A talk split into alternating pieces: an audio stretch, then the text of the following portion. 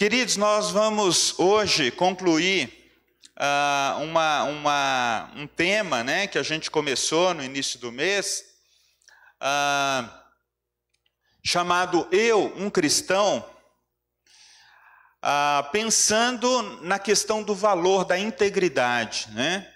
É, esse valor da integridade faz parte de alguns valores que a equipe de planejamento da igreja definiu uh, que é um valor que está presente na vida cristã e na vida cristã como um todo, né? Na vida do cristão como um todo. Então a gente imaginou assim, né? Como é que seria olhar para esse tema da integridade? Bem, a pastora começou a falar, falando no primeiro domingo do mês, que a, a gente precisava olhar para Jesus, o nosso modelo de integridade. E ao olhar para Jesus, a gente acaba tendo que a experiência de estar com, diante um espelho, né? A gente vê o amor de Jesus, a gente vê a graça de Deus, mas ao mesmo tempo a gente responde como Pedro, né? Ai de mim, que sou pecador. E aí, pela fé, a gente tem a oportunidade de abraçar o convite de Jesus e aí os nossos pecados são perdoados. A gente viu no segundo domingo José Polac falando sobre a questão da integridade como um testemunho público, né? Nós vivemos numa época em que ser íntegros na sociedade tem sido é, motivo de, de, de muitas notícias, né? A gente diz que a gente percebe que 80% das notícias do, do, rádio, da TV, da internet, elas estão falando de, de falta de integridade das pessoas, né? seja o, o, o, o funcionário público, seja as pessoas de empresa privada, seja os políticos, seja a pessoa comum que de repente entra no mercado e leva o troco a mais, ou pega um produto que não é dele, ou a, gente vive essa crise. O ser humano vive essa crise depois da queda. E no domingo passado o Kleber falou sobre a integridade na, no relacionamento uns com os outros, né? E aí ele trouxe a história de José, como José foi íntegro no fato de que ele foi traído pelos seus irmãos, foi vendido como escravo, foi para morar no Egito e depois, quando ele foi colocado como governador daquele lugar, ele poderia ter colocado para fora todo o seu a sua ira, todo o seu ódio, toda a sua a sua amargura, o seu ressentimento contra os seus pais, contra os seus irmãos, mas ele reconhece que uh, os pais, os irmãos, toda aquela circunstância foi instrumento de Deus para tornar José quem Deus gostaria que José fosse. Já parou para pensar na história de José a partir dessa perspectiva? Quer dizer, toda a minha história de tragédia, toda a sua história de tragédia, a nossa história, todos nós temos ah, capítulos na nossa história que a gente não gostaria de contar para ninguém, é exatamente esse capítulo que Deus pode usar para nos tornar quem Ele gostaria que nós fôssemos. Então a gente não precisa viver a gente não precisa é, jogar fora o valor da integridade. E integridade quer dizer que eu e você somos chamados para agir de maneira íntegra em todos os lugares da vida e da sociedade, começando na nossa casa, começando nos relacionamentos, na vida da igreja e quando a gente tiver acesso a, a, a, coisas que não são nossas, né? Seja no trabalho, seja onde for. Então, hoje, eu gostaria de fechar esse ciclo falando da integridade, mas pensando em como que a gente pode viver a integridade olhando para a nossa relação com Deus. Mas como assim, pastor? Será que é possível a gente olhar para a nossa relação com Deus a partir desse valor da integridade? Vejam só, há uma pergunta que confronta é, de maneira sensível a nossa, a nossa, a nossa integridade. E aí a palavra integridade significa inteiro, né? Ser inteiro, ser completo, ser íntegro é ser uma pessoa inteira. O problema é que depois da queda e do pecado, né, o, o ser humano ele é instigado a viver pela metade. Quando Deus visita Adão no jardim, depois que ele havia pecado, a Bíblia diz que Deus perguntou: Adão, onde estás? E aí Adão disse: Eu tive medo e me escondi. Agora há pouco nós estávamos no grupo de discipulado aqui que se reúne antes do culto, meu grupo de discipulado, e a gente estava falando de, de como seria se a gente pudesse viver os valores da fé cristã de maneira integral, de maneira íntegra. Aí a gente falou: Nossa, mas isso é muito difícil, né? Isso é, eu acho que é quase impossível. E aí alguém lembrou: é, de fato é impossível. Jesus falou: sem mim nada podeis fazer. Sem mim vocês não vão conseguir. É fato. E o ponto, queridos, é que o chamado de Deus para a gente viver uma vida íntegra, na nossa relação com Ele, é, tropeça numa pergunta bem básica, do tipo: como vai a sua vida espiritual? Se alguém me pergunta, essa, se alguém me faz essa pergunta, dependendo do dia, né, dependendo da semana, eu posso me sentir absolutamente desconfortável. Se eu estou no meu grupo de discipulado ou no meu grupo de pastores, ok, eu estou no ambiente ali mais ou menos preparado para isso. Mas você já percebeu que a gente precisa ter um, um, um nível de relacionamento, um nível de amizade, um nível de companheirismo para a gente fazer essa pergunta um para o outro? Vocês já perceberam? Ela pode ser muito invasiva, né? Como vai a sua vida espiritual? Alguém pode responder como ah, o, John Ortberg, no, no seu livro ah, Torne-se a Melhor Versão de Si Mesmo, quando ele diz que ele costumava responder essa pergunta, ele diz: Eu costumava responder a essa pergunta olhando para o estado das minhas atividades devocionais. Então ele pensava: será que essa semana eu li a Bíblia suficiente? Será que eu orei suficiente? Ah, e aí ele diz: o problema é que essa medida, ah, que a partir dessa medida os fariseus sempre ganham. Os fariseus sempre ganham, né? Quando a gente pensa: será que eu orei bastante essa semana? Será que eu li a Bíblia essa semana suficientemente? Porque os fariseus, eles no capítulo 6 de Mateus, diz que eles iam para as praças públicas, eles costumavam mostrar que eles estavam orando, eles ficavam com, com o rosto meio triste assim para dizer que eles estavam jejuando, e quando eles viam as pessoas passando, eles pegavam a oferta e faziam assim, não tinha nem selfie naquela época e nem máquina fotográfica, mas eles queriam que as pessoas vissem que eles iam depositar o dízimo e a oferta. Jesus passou com os discípulos e falou: Olha, esforço próprio. Eles são cumpridores de regras. Não vão por esse caminho.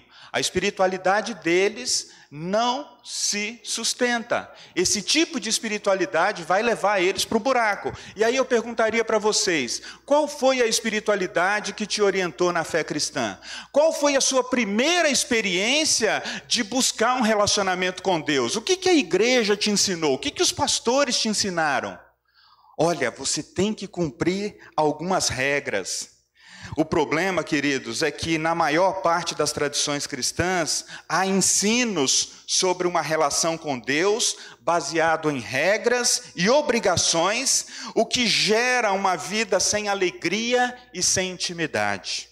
Então, isso quer dizer, queridos, que embora ler a Bíblia é importante, é fundamental, orar é um chamado da Bíblia em toda a Escritura, praticar as boas obras é o chamado de Deus para nós. Os cristãos podem fazer essas coisas sem alegria e sem intimidade com aquele que é mais interessado, o próprio Deus. O que, que, eu quero dizer com uma vida sem alegria e sem intimidade? Isso pode, dizer, pode ser que muitos de nós tenhamos aprendido que a oração foi reduzida a uma lista de pedidos. Vai analisando aí se alguma desse, se algum desses pontos que eu estou levantando faz sentido para você. Será que a oração ela pode ser reduzida a uma lista de pedidos? Fez a lista, dá o enter, envia. O, o, o enter é o amém, né? A gente faz aquela lista, em nome de Jesus, amém. Você nunca viu Jesus orando com dando amém no final ali, né? Simplesmente uma conversa com o Pai. A leitura da Bíblia pode se tornar apenas um desafio para ler a Bíblia em um ano todo. Quem nunca participou de um desafio assim, né? A ajuda ao próximo ou a um projeto da igreja pode se tornar um, um, desencargo de consciência, talvez. Ah, não, eu preciso ajudar um projeto social. Então tá bom, vai lá. Vou dar o mínimo aqui, já, já aliviei a consciência. E o dízimo? Ah, o dízimo, nossa, eu me sinto tão incomodado, eu preciso dar o dízimo, porque senão. Gisélia contava a história de um, de um, de um homem que, que congregava com o irmão dela, que ele reclamava tanto para entregar o dízimo, ele, ele dava com tanto pesar que alguém falou para ele: não, não, não, não dê, não dê, não dê porque não vai ser abençoado.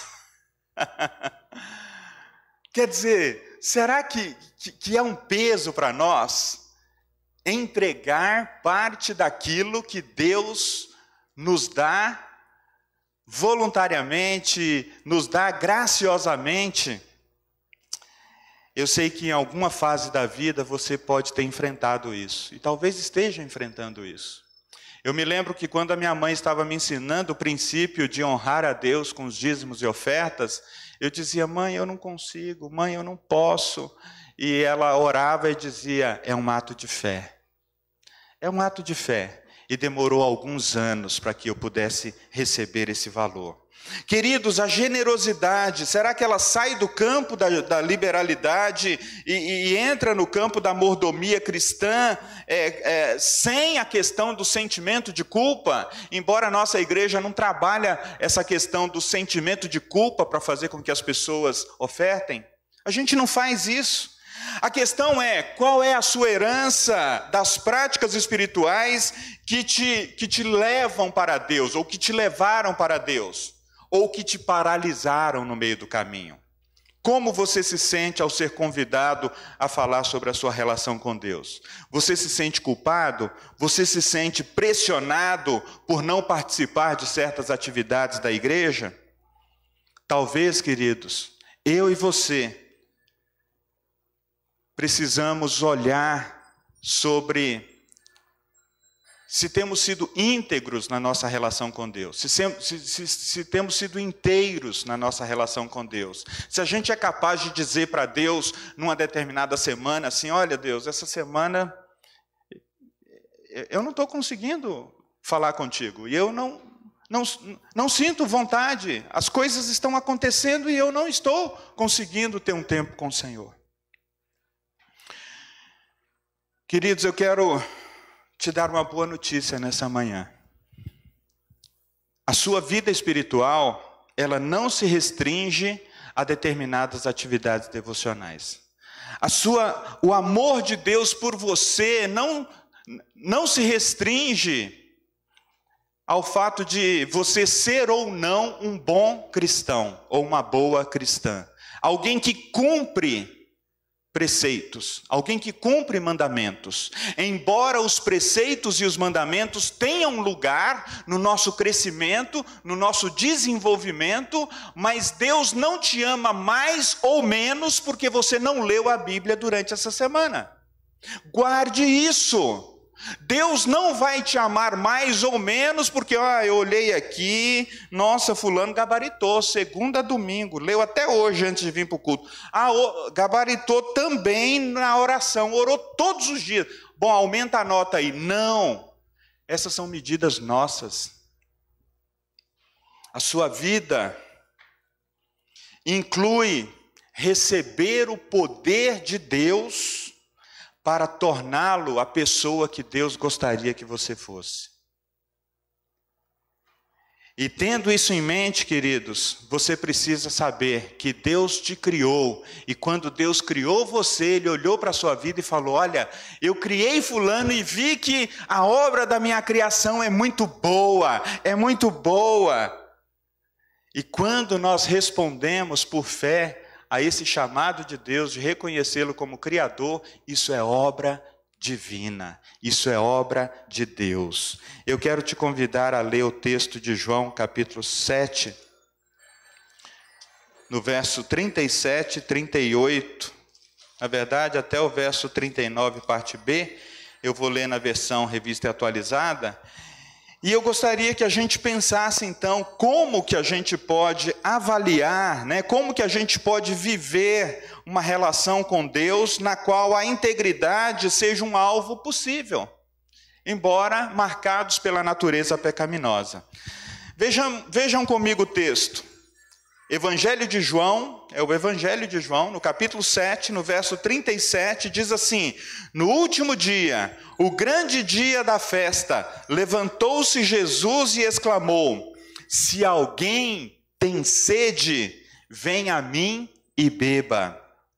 Quem crê em mim, como diz as Escrituras, como diz a Escritura, do seu interior fluirão rios de água viva. Isso ele disse com respeito ao Espírito Santo que haviam de receber os que nele crescem. Os que nele crescem. Ah, o texto continua dizendo: Pois até aquele momento o Espírito Santo não fora dado, porque Jesus não havia sido glorificado. Mas eu vou ficar até a parte A do verso 39. Que Deus abençoe a leitura da Sua palavra e que ela fale ao meu coração, que ela fale ao seu coração. Bem, então, se nós somos essas pessoas marcadas pelo pecado, a gente é como Adão, que quando Deus nos procura no fim do dia, né, na viração do dia, e diz assim: Daniel, você está por aí? Vamos, vamos conversar? E né, eu dou aquelas escapadas, e finalmente eu digo: Senhor, olha, eu não estou num bom dia. Eu, eu tive medo da, dessa conversa hoje do fim do dia, ou dessa conversa matinal, e eu preferi me esconder. Então, a semelhança de Adão, nós podemos ser assim, nós podemos ter essa experiência. Não estou numa semana boa, não quero falar com Deus, ok? Gente, como que a gente vive diante dessa realidade de que a gente sabe em parte quem nós somos e Deus sabe também quem nós somos? Como vivermos uma relação com Deus de maneira que a integridade seja algo possível? Primeira coisa, reconheça a sua, a sua sede de Deus. Jesus aqui, o texto está dizendo que ele está, né, é, é, é, ele levanta-se ali no dia da grande festa e ele exclama, ele nem faz uma pergunta, ele exclama, ele não perguntou assim: tem alguém aí com sede? Será que a humanidade tem sede? Será que as pessoas têm sede? E, e, e, a figura aqui de Jesus perguntar se alguém tem sede, é porque ele já havia dito que ele era a água da vida, né? ou a água viva, na verdade. Ele diz: Eu sou a água viva né, na conversa com a mulher samaritana. E a mulher samaritana falou: Olha, mas você tem água melhor do que o que a gente tem aqui? E ele, no contexto da conversa com a mulher samaritana, aquela mulher que tinha uma sede por, por, por um relacionamento significativo, um relacionamento que pudesse completá-la, um relacionamento onde ela pudesse também se realizar, e ela já tinha tido cinco experiências de relacionamento e nenhum deles havia dado certo, e Jesus falou: Olha, se você beber da água que eu te der, você não mais terá sede.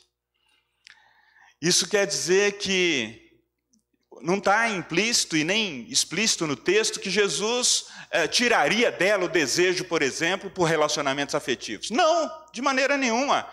Ela continuaria tendo seus desejos, mas ela não procuraria nos relacionamentos afetivos, especialmente abusivos, a sua realização.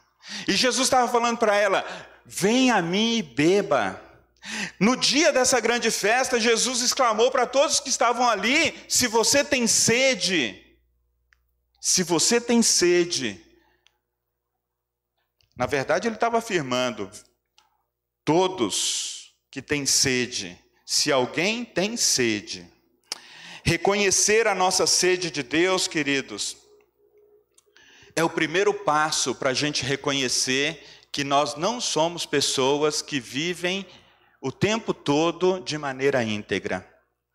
pecado vem, nos marca, o pecado vem, nos solapa, o pecado vem e nos acua, o pecado de alguma maneira ronda a nossa vida.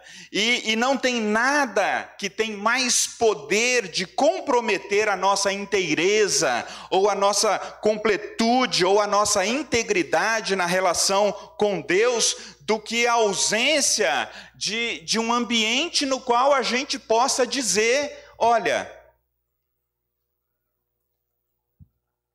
Essa semana minha relação com Deus foi um horror, inexistente. Eu corri tanto, tinha tanta coisa para fazer, na minha agenda, eu, se eu começasse a fazer as coisas 5 da manhã e terminasse 11 da noite, ainda tinha tarefa que não foi completada. Agora você me pergunta como é que vai a minha relação com Deus essa semana? Foi horrível. Ah, se a gente pudesse falar isso para alguém semanalmente.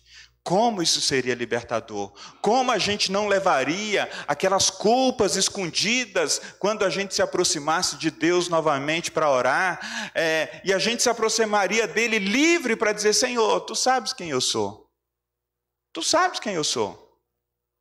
O Senhor sabe. Daniel é esse aí. Tem outro não.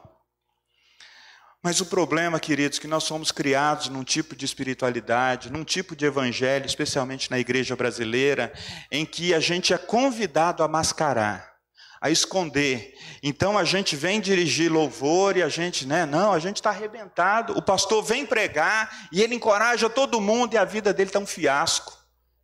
Eu não estou dizendo que está todo mundo assim, não, gente, mas isso pode acontecer. Pode acontecer. Se a gente não reconhece a nossa sede de Deus, se, se nós não temos um ambiente de graça ou pessoas com as quais a gente possa dizer claramente: olha, essa semana não foi, não foi boa, a gente corre o risco de viver pela metade. O verso 37, quando Jesus faz essa exclamação, Jesus então está convidando a gente para olhar para nós mesmos e falar: Você tem sede? Você tem sede. Onde você está saciando a sua sede?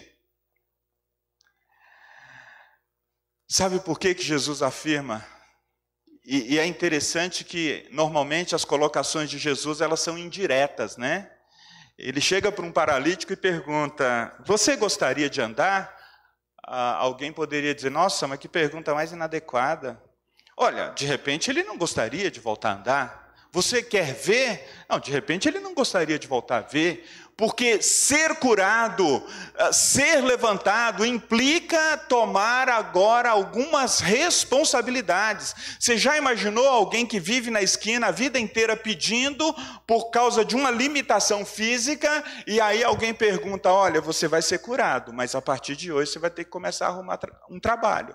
Você vai ter que se manter por conta própria. E aí? Você quer ser curado? Você vai ser tocado naquela questão íntima, naquela, na sua, naquela sua questão emocional. E aí, como é viver como uma pessoa curada, como uma pessoa liberta? Você já percebeu que muitas vezes a gente tem medo desse processo de Deus em nós? E se o Senhor me tocar? E se o Senhor me curar? E se o Senhor me der liberdade para ter encontro com Ele todos os dias? Sobre o que, que Ele vai falar comigo? Quais assuntos que Ele vai puxar por meio do Espírito Santo?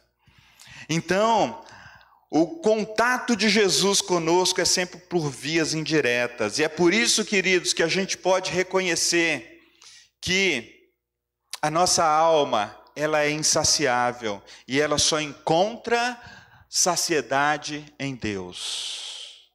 A gente pode, querido, queridos, lembrar e reconhecer que a nossa alma tem sede. A gente pode, ao mesmo tempo, na experiência de Agostinho, né, antes da sua conversão, ele foi criado por uma mãe cristã, e a mãe orava por ele, mas ele experimentou, e ele diz no livro Confissões, uma vida dissoluta. Ele viveu do jeito que ele queria. E certa vez ele passou diante de uma propriedade e viu uma macieira. E ele falou: Ninguém está vendo, eu vou entrar lá e vou pegar uma maçã para eu comer. Só que ele pegou um saco de maçã, sei lá, um saco, várias. E depois que ele comeu aquela maçã, ele pensou: por que, que eu não peguei só uma? Por que, que eu tive que pegar, sei lá, duas dúzias aqui? Porque o pecado é assim. O pecado torna a nossa alma insaciável. Por que, que ao desfrutar das coisas boas da vida, comer uma boa comida, a gente não come só um pratinho, a gente quer comer três? Por que, que ao desfrutar de uma boa bebida, o camarada não toma só uma taça de vinho, ele quer a garrafa inteira? Porque a nossa alma é insaciável. Por que, que quando a criança encontra o doce, ela não come só um pedacinho, ela não para de comer, até dá dor de barriga? E a gente carrega isso também para a vida adulta. Queridos, é comum muitas vezes cristãos aguardarem uma piora no seu relacionamento com Deus para reconhecer a sua sede de Deus. Muitas vezes reconhecer então que que a sua vida é uma vida de sobe e desce, devocionalmente falando. Muitas vezes, ah, conviver já com duas versões de si mesmo. Olha, eu sou uma pessoa no final de semana, quando eu busco a Deus para adorar, mas durante a semana eu sou outra pessoa. Lá no trabalho eu sou outra pessoa. Ah, com a vizinhança eu sou uma terceira pessoa. Você já imaginou se isso for verdade para mim, para você? De fato, a nossa alma adoece. A nossa alma adoece. A gente não precisa chegar nesse, nesse, nesse patamar, nesse limiar, para reconhecer que a nossa alma tem sede de Deus e que a gente não consegue ser uma pessoa só o tempo todo e em todos os lugares. Aliás, o apóstolo Paulo reconheceu ao dizer isso: o bem que eu quero fazer, este eu não faço, mas o mal que eu não quero, ele está sempre diante de mim. O apóstolo Paulo, ele reconhece que ele tem dificuldade de ser uma pessoa inteira e que o pecado o sondava. Queridos, não espere as circunstâncias da sua vida mudar para que você ouça Jesus. Você tem sede? Disse Jesus: Eu sou a água da vida. E a gente precisa identificar, querido, se nós não estamos saciando a nossa sede em Deus, então o que, que tem matado a nossa sede? O que, que tem saciado, pelo menos temporariamente ou ilusoriamente, a, a nossa alma? E é interessante que Gálatas capítulo 5, a partir do verso 16 até o verso 21, ali há uma relação dos apetites da natureza humana que tentam substituir o lugar de Deus e saciar a nossa alma ah, enquanto a gente trabalha muito, enquanto a gente corre muito, enquanto a gente cuida de filhos, enquanto a gente cuida do ministério.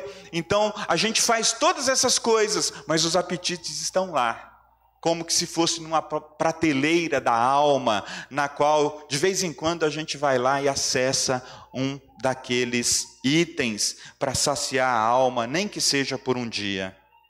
São desejos que Deus colocou em nós, mas por causa do pecado, eles têm o poder de nos escravizar.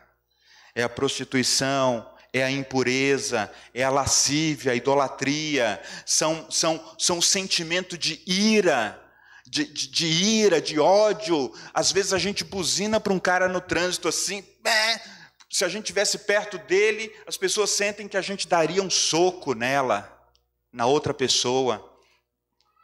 São as invejas, as bebedices, o comer demais, o trabalhar demais Deus fez sete dias para que a gente trabalhasse seis e no sétimo a gente descansasse. E se tivesse o oitavo, muitos de nós sacrificaria também o oitavo dia e trabalharíamos, porque a nossa alma é insaciável. E quem trabalha muito tem aplauso da sociedade. Olha, você viu? Fulano é trabalhador. Olha, você viu ela? Ela é uma trabalhadora. Olha, é, e por meio disso a sociedade diz: está vendo? E ela está sendo premiada. Ela tem um carro, ele tem uma casa, ele tem tantas coisas, está vendo? É, temos que aplaudir. E isso justifica o fato da nossa relação com Deus não ser inteira. Quando der, eu falo. Quando for possível, eu procuro. Quando a sede e a fome por esses desejos que eu acabei de citar, queridos, nos vem, o que, que a gente faz? Isso nos leva ao segundo ponto: sacia a sua fome e a sua sede somente em Deus.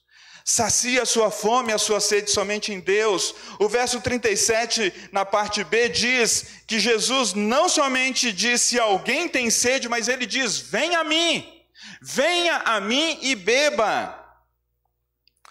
Aqui, Jesus está falando que há uma vida de liberdade, há uma vida de alegria verdadeira, isto é, alegria não passageira disponível para nós.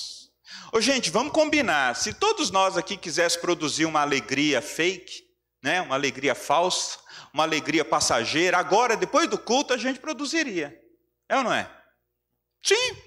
Ó, vamos fazer o seguinte: vamos ali, vamos Vamos para casa do Leandro, tem mais espaço. Vamos fazer um churrascão, vamos beber, vamos comemorar, vamos dançar. Não, mas eu tenho outras coisas. Não, esquece, esquece todo o seu compromisso de hoje. Vamos simplesmente produzir uma festa agora à tarde. Não, vamos programar melhor. Daqui para três semanas, tá bom, vamos programar melhor. O ponto é, se nós quisermos produzir essas experiências de prazer, essas experiências de saciedade, assim como o não cristão vai para a balada, né? Talvez vai duas, três vezes por semana, os crentes também podem produzir coisas que de fato não saciam a alma, que de fato não os levam à fonte da água viva não os levam. E o que Jesus está dizendo é assim: venha a mim e beba. Há, há, há uma alegria verdadeira disponível para você. Qual é a minha parte? Qual é a sua parte?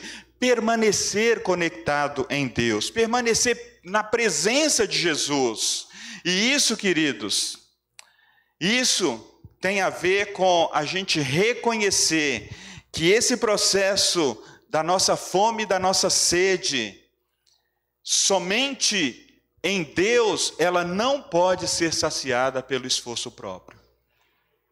Ela não pode ser saciada pelo esforço próprio. Eu não posso por conta própria, por vontade própria, alimentar e saciar a minha alma. Essa vida, essa vida não é algo que eu posso gerar. Ela não existe, é, uh, perdão, ela existe, essa vida boa, essa vida perfeita, essa vida agradável, ela existe independente de mim. Como assim, pastor? É, a vida em Deus a vida renovada, a vida criada a partir da imagem e semelhança de Deus, ela existe nele, ela existe no Pai, no Filho e no Espírito Santo, e ela é dada àquele que vai até Jesus e diz: Eu quero beber dessa fonte e não daquela. Você já percebeu que nós temos aí uma parte nisso?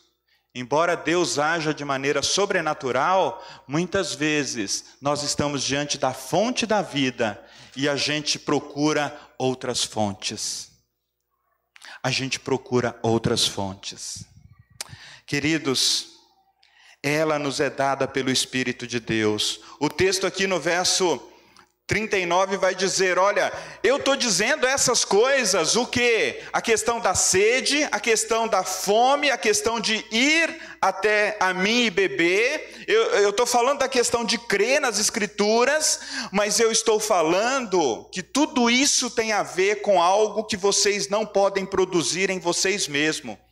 Diz o verso 39, com respeito ao Espírito Santo, ah, que é o poder de Deus para nos habilitar a viver uma vida mais íntegra. Não perfeita, mas uma vida mais íntegra. Amados, essa mesma graça que opera em nós na salvação. E aí, Efésios 2, né, do verso 8 a 10, vai dizer: Olha, pela graça vocês são salvos. Isso não vem de vós, pode esquecer. Isso não vem de vocês, isso é dom de Deus. Essa mesma graça que opera em nós a salvação é a graça de Deus agindo por meio do seu Espírito que nos dá também o poder da santificação, o poder de nos separarmos para Ele, o, podermos, o poder de sermos dele, tão somente dele. Então, nós precisamos, às vezes, corrigir essa visão a respeito do que Deus, do que Deus está fazendo em nós e do que Deus faz em nós a respeito dos desejos que Ele colocou em nós.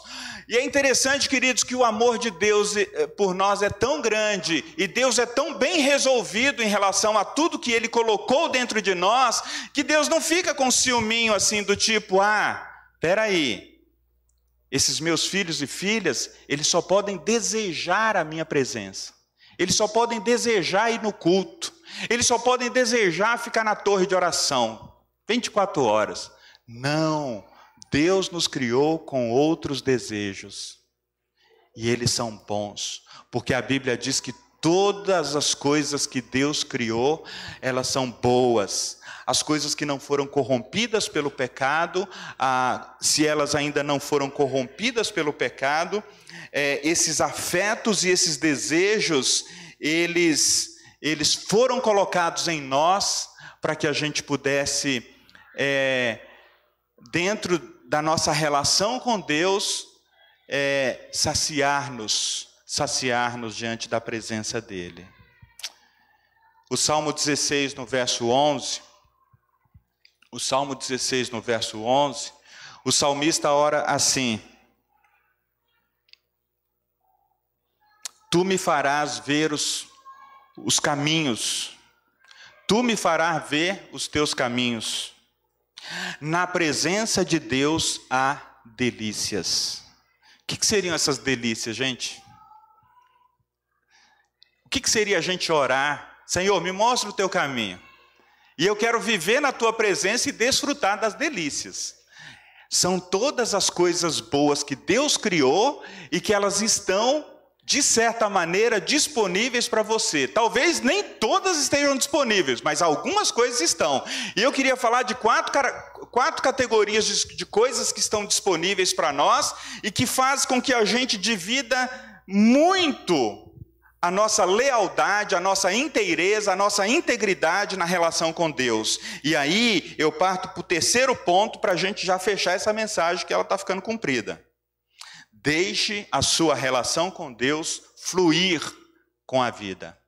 E aí o verso de número 38 vai nos dizer que se a gente crê nisso, se a gente crê nesse relacionamento com Deus, se a gente entra nessa relação com Deus, como diz as Escrituras, do nosso interior fluirão rios de água viva, do seu interior fluirá a vida de Deus, a vida de Cristo, e é nesse fluir que a sua relação com Deus precisa andar. Vocês entenderam? Imagina assim, imagina que o fluir de Deus seja como um rio. Alguém, algum de nós aqui pode dar uma, um empurrãozinho no rio para ele andar? Para ele correr? Não. Então, a nossa relação com Deus, se ela for semelhante a um rio, eu só posso entrar no rio. Eu só posso estar no rio. Eu só posso estar naquela água, naquele, naquele fluir daquele rio, e aquele rio vai me levando. E aquele rio pode me levar. Vocês entendem isso? Então, se a relação com Deus é, é como um fluir que vem do interior, eu só posso permanecer na presença de Deus e dizer: Senhor, eu quero desfrutar desse tempo, desse lugar, dessa, desse momento, desse dia, dia após dia. Mas quais são esses desejos que são bons e eles estão aí? E parece que muitas vezes eles estão lutando dentro de nós eu quero falar rapidinho para vocês, são quatro desejos. São os desejos materiais, são os desejos de realização, são os desejos relacionais e os desejos físicos. Vejam só. Será que todos nós não temos esses desejos? É difícil para os crentes reconhecer, eu tenho desejos materiais. Há uma cultura cristã, há, há uma mentalidade cristã, há uma que, que, colocou lá atrás uma oposição entre uh, desejos materiais e vida espiritual, desejo de realização e vida espiritual, desejos relacionais ou físicos como se fossem em oposição. Aliás, lá nos primeiros pais da igreja já aparece isso, né? Os primeiros pais da igreja, eles, eles colocavam muito a teologia, na teologia deles, essa oposição entre o mundo espiritual e o mundo físico. O mundo espiritual é o mundo bom, é o mundo ideal. A gente trabalha, a gente paga conta, a gente faz uma festinha de vez em quando, mas não se empolga muito com isso, não. Isso aí não vale nada, viu, gente? O, o bom é lá, é lá, é o mundo espiritual, é o mundo das ideias. E a igreja captou muito isso. Os pentecostais, então, e os pentecostais raiz, né? Os, Nutella de hoje, não. Aqueles mais liberais, não. Os pentecostais mais liberais, não. Eles querem tudo. Mas vejam só, será que eu e você, numa relação, num grupo de discipulado, eu teria condições de dizer assim: olha, os desejos materiais, eles são bons porque Deus os criou. É Deus que me dá alegria para levantar todo dia e trabalhar. É, e conquistar uma casa, conquistar um carro, escola para os filhos, é Ele que colocou esse desejo bom em mim. Vocês percebem? O desejo de, de, o desejo e a capacidade de fazer um serviço bem feito e no final você ser remunerado por ele. Em Atos 16, nós temos a história de Lídia, uma mulher que era empresária, ela era designer, ela uh, fazia tecidos belíssimos e ela, ganha, e ela tinha talento para arte, para beleza e para ganhar dinheiro. Ela tinha talento para isso. E ela era uma cristã cheia do Espírito Santo. Não há oposição. Não há oposição. E na sociedade existe aquela ideia de que o empresário é o mal, né? O empresário é o mal, é, é, é, o mal necessário. Existe uma corrente que coloca todos os empresários como sendo exploradores. Né? Explorador. Ah, eventualmente há empresários que podem explorar pessoas.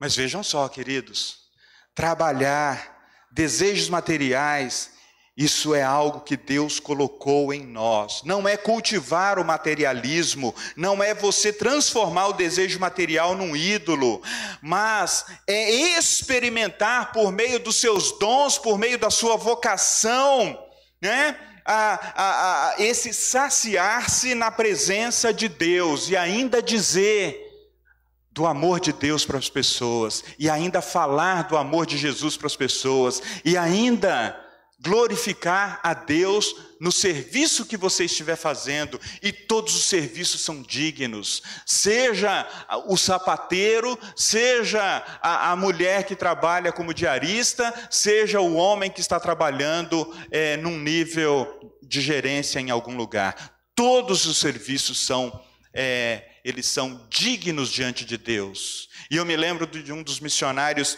que vai para a China e ele trabalha lá como sapateiro para se manter num serviço digno diante de Deus. Talvez você tenha talento, talvez você tenha talento, inclusive, para ganhar dinheiro, você gosta disso, mas você não admite para ninguém na igreja. Porque a nossa cultura diz que se você admitir, parece que você é menos espiritual. Embora você goste. E que bom que você gosta, porque Deus te criou assim. E que junto com esse talento, ele, te dê também condições de você administrar bem isso. Gente, desejo de realização, todos nós desejamos alcançar coisas, é, porque Deus criou-nos é, é, para ter domínio sobre as coisas criadas. E por esta razão, Eclesiastes diz: o que as suas mãos tiverem que fazer, que o façam com toda a força. Olha que tremendo. Olha o que Eclesiastes está dizendo: o que as suas mãos tiverem que fazer, faça com toda a força, faça bem feito. É bom desejar a realização. Os desejos relacionais, quem de nós não tem desejo de ter pessoas com quem a gente pode firmar relacionamento de amizade? Eventualmente, para os solteiros, né? Firmar até um relacionamento conjugal. Mas a questão, queridos, é que muitas vezes a gente não investe tempo nessas possibilidades. A gente vive ocupado demais e a gente não investe tempo nos desejos relacionais. E finalmente, os desejos físicos, Deus no Antigo Testamento está cheio de ordens de Deus para o povo, dizendo para eles: olha, gente, festejem, bebam, comemorem, cantem, dancem, gritem, façam música.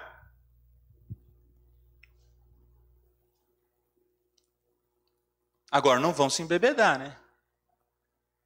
Não vai fazer da comida uma glutonaria. E é interessante que se diz que no nosso tempo, 60% da população está acima do peso. Em qualquer lugar onde há pobreza, em qualquer lugar onde há restrição, a população está 60% acima do peso.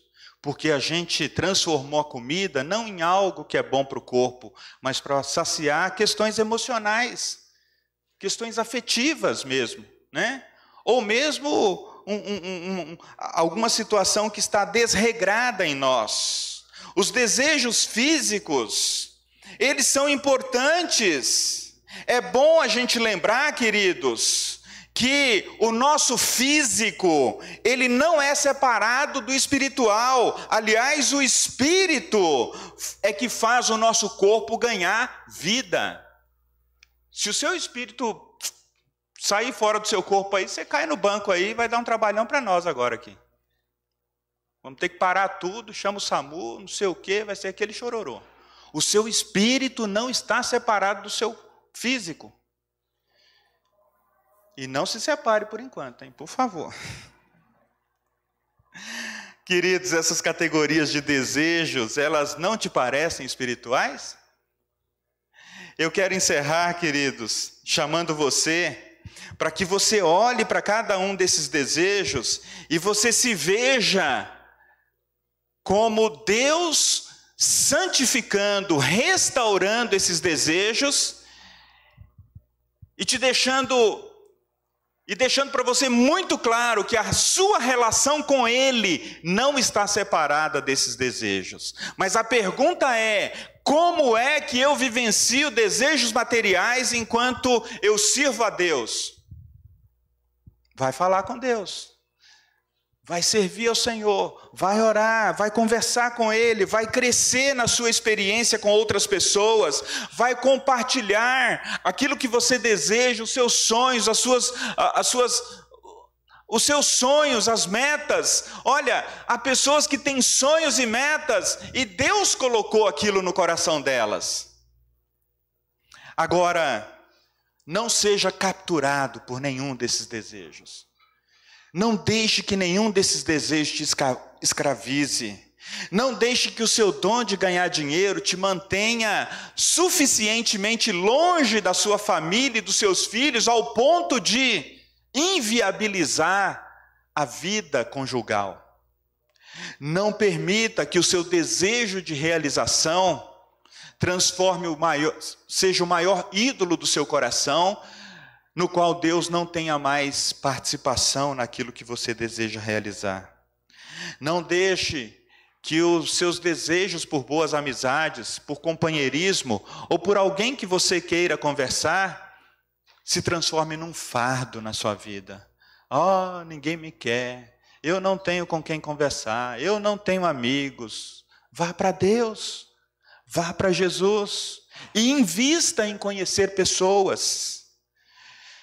Não deixe que seus desejos físicos o levem para longe de Deus. Deus colocou no homem a capacidade de olhar para uma mulher e falar: Uau, tudo que Deus criou é bom. Assim também uma mulher olhar para um homem e. Certa vez o pastor Jeremias, ele passou no estacionamento da igreja, e o estacionamento da igreja lá é grande, uma igreja de mais de 2 mil membros, 3 mil membros, e ele disse que tinha dois adolescentes lá grudadinhos, né? E aí ele passou e olhou assim, falou: "Tá tudo bem aí?" E o menino disse: "Não, não, pastor, tá tudo bem, tá tudo bem, não estou sentindo nada." Então você está com problema. Porque Deus te fez para sentir algo quando você está num relacionamento de contato físico com o sexo oposto. Se não aconteceu nenhum problema na sua história, se não aconteceu nenhum abuso, nenhuma situação adversa, se tudo estiver funcionando como Deus criou para funcionar, esse desejo é bom, ele só pode ser corrompido pelo pecado. Queridos, o que, que a gente pode levar dessa mensagem nessa manhã? Deixe que os seus desejos, deixe que os desejos da sua alma te levem para um relacionamento mais profundo com Deus. Deixe que o seu desejo de trabalhar, de construir, de se relacionar, de, de ter pessoas por perto, de festejar, de comer, de beber, de dançar, de celebrar a vida em família, que tudo isso te leve para Deus, te leve para um relacionamento mais profundo com Deus. Qual é o critério? Se algumas dessas coisas não manifestar aquilo que Gálatas capítulo 5, verso 22 e 23, se o fruto dessa relação com os desejos bons e da relação com Deus não mostrar o fruto do Espírito, questione. Entendem? Quer dizer, como é que eu vejo se a minha relação com Deus e a minha relação com os desejos está, está num caminho bom? Está produzindo fruto do Espírito? Amor, bondade, alegria, paciência, é, longanimidade, já falei, benignidade, ah, mansidão, domínio próprio. Não, se eu sentar na mesa, pastor, ninguém me tira. Enquanto eu não acabar com a comida, ninguém me tira. Leve para Deus. Domínio próprio, ah, se os meus olhos verem aquilo que, que, que eu desejo, acabou, acabou com a minha vida. Leve para Deus. Está precisando do fruto.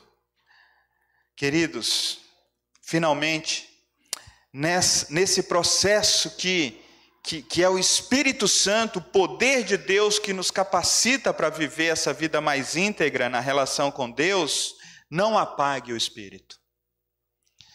Você não vai perceber se está com sede ou se está com fome, se você apagar o Espírito.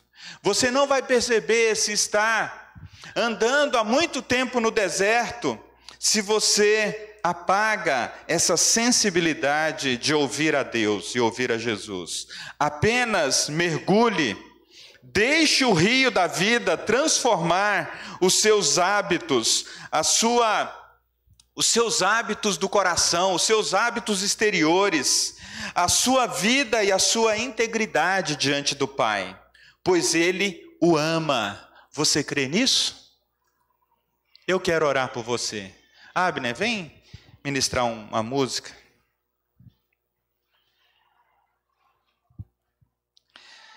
Eu quero dizer para vocês que a primeira vez que eu fui para um grupo de pastores, e ali naquela semana, aquela semana corrida, Gisélia trabalhando num hospital, eu trabalhando numa empresa, ela numa congregação, eu em outra congregação, os filhos pequenos arrastando um para um canto, um para o outro, e a gente chegou num grupo pequeno de pastores. E eles perguntaram: como foi a sua vida com Deus essa semana? E a gente estava mais para desmaiar de tanto cansaço do que pensar em vida com Deus. E a gente falar: foi horrível, foi ruim. Aquilo foi libertador para nós. Sabe por quê? Porque alguém ali pôde orar conosco. Alguém ali pôde falar: vocês estão correndo muito. Vocês estão correndo muito. Você não via Jesus correndo por aí? Jesus não estava atrasado para nenhum compromisso. Jesus não chegava esbaforido na casa de ninguém para fazer uma visita. Vocês estão correndo demais. E aqueles pastores foram pacientes conosco para nos ouvir muitas e muitas vezes. Vocês estão correndo muito. E você sabe quem é que fez a gente parar? Não teve nenhum plano, não teve nenhuma agenda, não teve nada que a gente pudesse fazer, senão dizer: Senhor, eu não consigo lidar com essa realidade. eu não consigo lidar com a realidade, com essa multitarefas que eu tenho para fazer e ainda querer pastorear, querer ser filho, querer ser filha, querer ser, querer ter um relacionamento com o Senhor. Não sei como é que está a sua vida hoje, não sei como é que está a sua correria. Deixe que a sua relação com Deus flua com a vida, flua no meio das coisas que você precisa fazer. Deixe o Espírito Santo transformar.